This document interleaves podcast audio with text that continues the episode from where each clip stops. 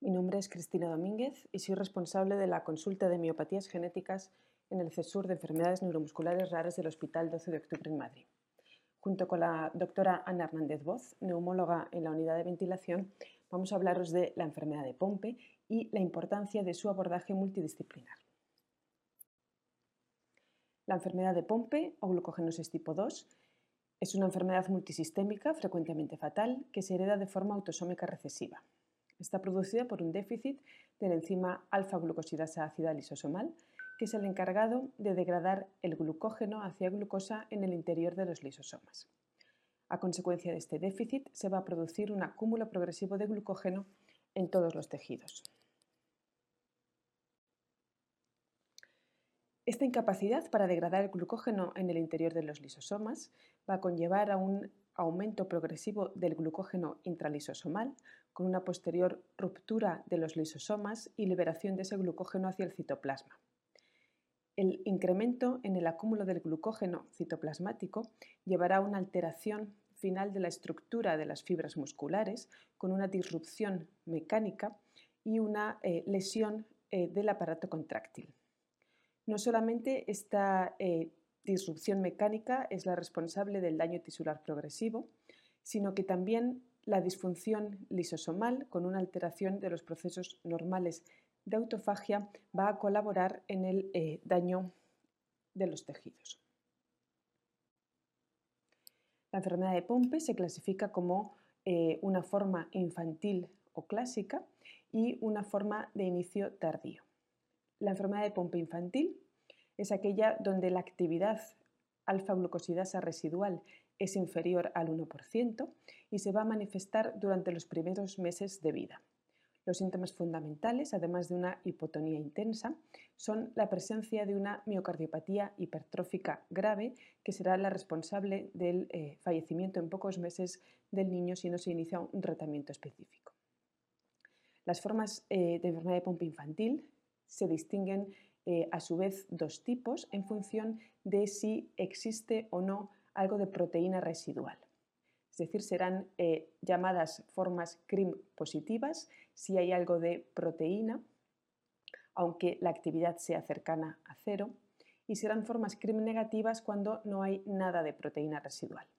Esto es muy relevante a la hora de instaurar un tratamiento, puesto que si vamos a administrar de forma exógena enzima recombinante y eh, el niño no tiene nada de proteína, va a generar una respuesta inmunológica grave que deberá ser tratada eh, desde el inicio de una forma intensiva.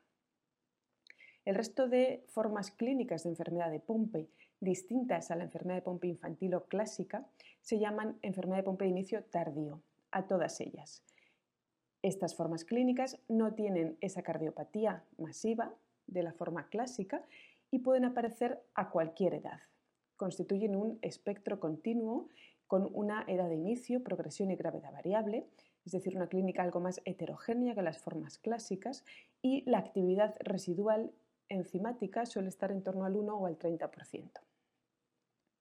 Aunque el glucógeno va a acumularse en todos los tejidos, la enfermedad de Pompe de inicio tardío, que es a la que nos vamos a, referir a partir de ahora, se va a manifestar fundamentalmente por una enfermedad, eh, como una enfermedad muscular progresiva.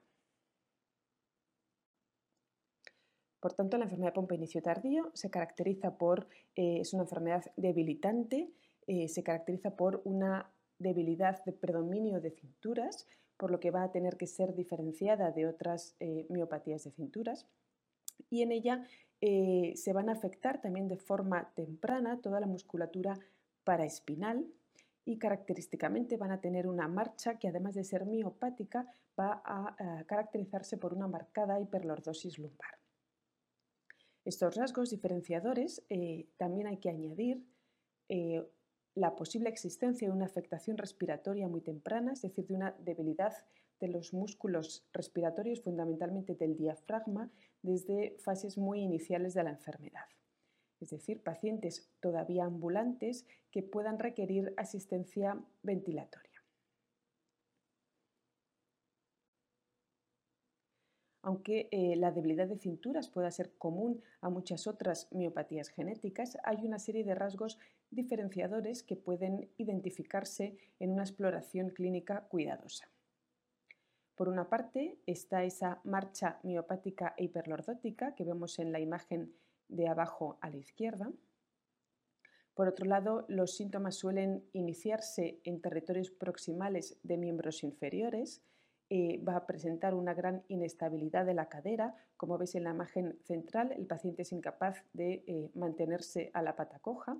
Esto es debido en gran parte a una debilidad de los músculos glúteos medios que se exploran, como veis en la imagen eh, superior derecha, con el paciente en decúbito lateral y veis que no es capaz de levantar la pierna contra gravedad.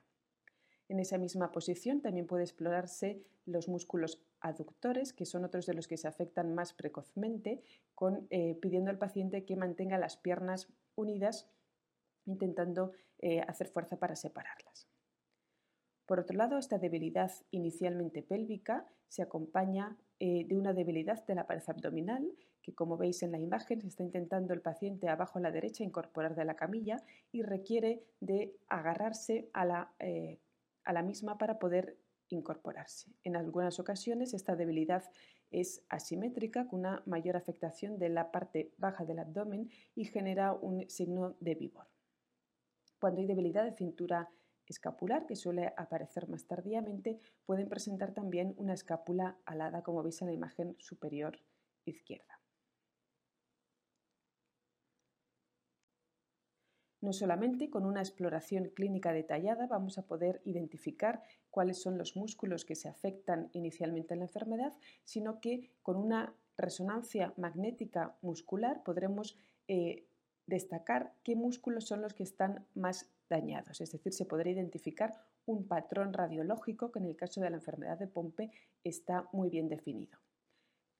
Como ejemplo, en esta imagen donde veíamos esa gran afectación del glúteo medio a la exploración, vemos cómo eso queda reflejado perfectamente en una resonancia muscular a nivel de la pelvis, donde vemos que en contraposición con un glúteo mayor más preservado, este paciente presenta una sustitución grasa completa de los músculos glúteo medio.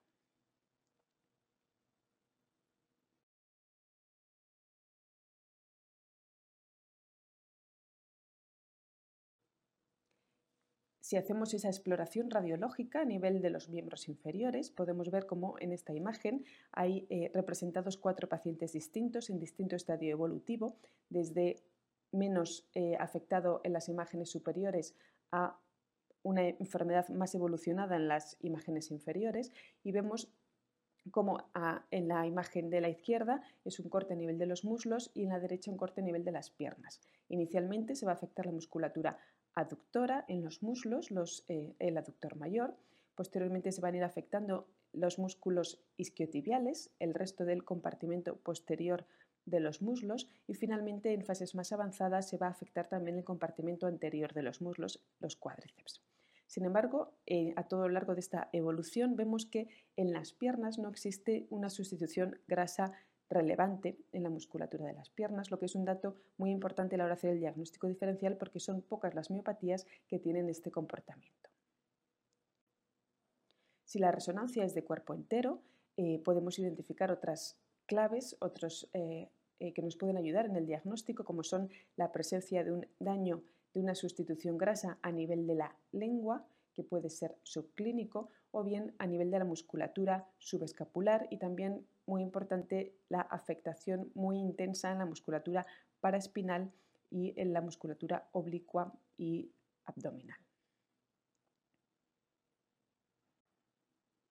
Aunque las manifestaciones fundamentales en la enfermedad de Pompe de inicio tardío van a ser la miopatía progresiva, miopatía de cinturas que en ocasiones puede tener unos rasgos algo diferentes, como puede ser la presencia de tosis palpebral, o de debilidad lingual también manifestada clínicamente con eh, disfagia o disartria. Pueden presentar manifestaciones esqueléticas con algún caso descrito de espina rígida, pero también pueden tener afectación de la musculatura lisa por eh, acúmulo de eh, glucógeno con aparición en fases avanzadas de incontinencia urinaria y fecal, y también están descritas por acúmulo en la capa media de las vasos sanguíneos la existencia de dilatación aneurismática, sobre todo en el territorio vertebrobasilar, aunque generalmente va a cursar de forma asintomática. Hemos dicho que la diferencia entre formas clásicas de enfermedad de Pompe y la enfermedad de Pompe de inicio tardío es la ausencia en estos últimos casos de una cardiopatía importante. Sin embargo, se han descrito algunos eh, pacientes con esta forma de inicio tardío de la enfermedad que pueden tener arritmias como el síndrome de Wolf-Parkinson-White o en algunos casos algo de hipertrofia del ventrículo izquierdo. ¿Cuáles son los puntos clave para sospechar el diagnóstico de una enfermedad de Pompe en un paciente con debilidad de cinturas? Pues por un lado ya hemos resaltado la distribución de la debilidad, que puede además eh, reflejarse en un patrón radiológico característico, pero por otro lado hay que saber que la enfermedad de Pompe va a cursar con cifras no muy altas de CPK, pueden incluso ser normales. Es muy raro que la enfermedad de Pompe se manifieste con cifras de CPK por encima de 2.500-3.000 unidades. Por otra parte, aunque no se manifiesten con clínica de miotonía, sí puede identificarse en los estudios electromiográficos la presencia de descargas miotónicas, sobre todo a nivel de la musculatura paraespinal. Ya hemos mencionado también la posibilidad de una afectación respiratoria temprana, lo que vamos a eh, ver reflejado como en el siguiente caso como un ejemplo. Este paciente consulta a la edad de 45 años por dificultad para eh, subir escaleras, para correr o saltar y vemos cómo para incorporarse del suelo necesita un poco de apoyo en las piernas. Por lo demás tiene una marcha que es completamente normal. Pues este paciente en este momento ya presenta una capacidad vital forzada en la exploración y sedestación que es del 50% de la predicha y que si esa exploración se hace en decúbito supino cae hasta un 40%. Este paciente en este momento tiene un carbónico de 70 y ya eh, cumple criterios para iniciar ventilación mecánica. Es decir, es un paciente que eh, puede caminar, tiene poca debilidad de extremidades y sin embargo tiene una debilidad diafragmática muy intensa. Esto debe ser un punto clave para sospechar que este paciente pueda tener una enfermedad de Pompe. ¿Qué herramientas eh, tenemos para facilitar un diagnóstico precoz? Pues una de las más sencillas y muy sensible es el estudio de actividad enzimática en un poco de sangre impregnada en papel, el DBS, eh, que eh, sin embargo al ser muy sensible puede tener falsos positivos. Siempre que resulte positivo, este estudio debe ser repetido para confirmar. Una vez que se eh, confirma la actividad reducida, debe buscarse otro tejido para eh, comprobar que efectivamente en otro tejido también la actividad enzimática sale reducida. Otros tejidos donde puede hacerse este estudio es en sangre total, que es lo más sencillo, en linfocitos, pero también puede hacerse el estudio en músculo y en cultivo de fibroblastos. Por tanto, estará indicado eh, una determinación de actividad enzimática en gota seca en aquellos casos con una hipercecaemia, una debilidad de cinturas o una insuficiencia respiratoria hipercápnica de origen desconocido. Otra herramienta que quiero destacar como eh, diagnóstico precoz es la extensión de sangre periférica. En este estudio se puede identificar en los casos con enfermedad de Pompe la presencia de vacuolas en el citoplasma de los linfocitos que se tiñen con PAS, es decir, vacuolas cargadas de glucógeno. Este hallazgo es muy sensible y muy específico de enfermedad de Pompe. Más de 10 linfocitos por campo en una extensión de sangre periférica es diagnóstico de enfermedad de Pompe. No está presente en otras glucogenosis y además en los pacientes tratados se reduce el número de linfocitos por campo. Es una herramienta simple y que va a ser muy útil para eh, confirmar la sospecha eh, clínica de eh, enfermedad de Pompe. El diagnóstico definitivo, sin embargo, debe ser genético. Debemos tratar de identificar dos mutaciones, en cada uno, una en cada alelo del gen GAA, puesto que se trata de una enfermedad recesiva. Hay más de 400 mutaciones diferentes descritas en este gen y no todas son mutaciones puntuales. Esto es importante saberlo, puesto que una técnica de secuenciación puede no detectar la presencia de grandes deleciones o inserciones y será necesario utilizar una técnica específica como es el MLPA en algunos casos para identificar una o las dos mutaciones eh, presentes en el gen. ¿Cuál es entonces el papel de la biopsia muscular? Pues si, como estamos viendo, un cuadro clínico característico nos eh, sugiere una enfermedad de Pompe, el primer paso sería determinar la actividad enzimática en sangre periférica y eh, posteriormente confirmar si esta actividad está reducida el diagnóstico con un estudio genético. Por tanto, no estaría indicada, si sospechamos enfermedad de Pompe, realizar una biopsia de múscula. Entre otras razones, porque aunque la biopsia sea patológica, siempre deberá confirmarse con un estudio de actividad enzimática y porque la enfermedad de Pompe inicio tardío, al menos en una tercera parte de los casos, la biopsia puede ser inespecífica o incluso normal. En los casos en los que la biopsia es patológica, lo que vamos a encontrarnos es una miopatía vacuolar, es decir, la presencia de vacuolas que estarán eh, rellenas de un material basófilo, como vemos en las eh, dos imágenes de hematoxilina y eosina, y eh, este material es PAS positivo, puesto que es material glucídico, consiste en glucógeno de características normales. Podemos ver también que eh, en algunos casos va a identificarse patología mitocondrial por esa alteración en el fenómeno de autofagia. Podemos ver, aquí vemos en el microscopio electrónico, la existencia de proliferación mitocondrial y presencia de mitocondrias anómalas. Un detalle importante es que en aquellos casos donde la biopsia sea poco específica, eh, si sospechamos una enfermedad de Pompe, puede realizarse el estudio de fosfatasa ácida, que es otra proteína lisosomal que estará sobreexpresada en los casos con enfermedad de Pompe. Desde el año 2006 está autorizado un tratamiento que es el único existente en este momento para la enfermedad de Pompe en todas sus formas clínicas, que es eh, la terapia enzimática sustitutiva la administración por vía intravenosa cada 14 días de un precursor de enzima alfa-glucosidasa ácida que va a penetrar en la célula vía receptores manosa 6-fosfato que lo dirigen hacia el lisosoma. Este tratamiento ha demostrado que puede modificar el curso natural de la enfermedad en una mayoría de los pacientes y que se asocia positivamente a supervivencia en todas las formas clínicas. Concretamente, en la enfermedad de Pompe infantil ha cambiado por completo su pronóstico, puesto que estos pacientes eh, fallecían generalmente durante el primer año de vida debido a la cardiopatía masiva y, sin embargo, con tratamiento que, eh, para el cual el tejido cardíaco responde especialmente bien, consigue prolongar la supervivencia de estos pacientes eh, incluso más de 10 años. En el caso de la enfermedad de Pompe de inicio tardío, va a demostrado que eh, consigue mejorar la función motora y por lo menos estabilizar la función respiratoria.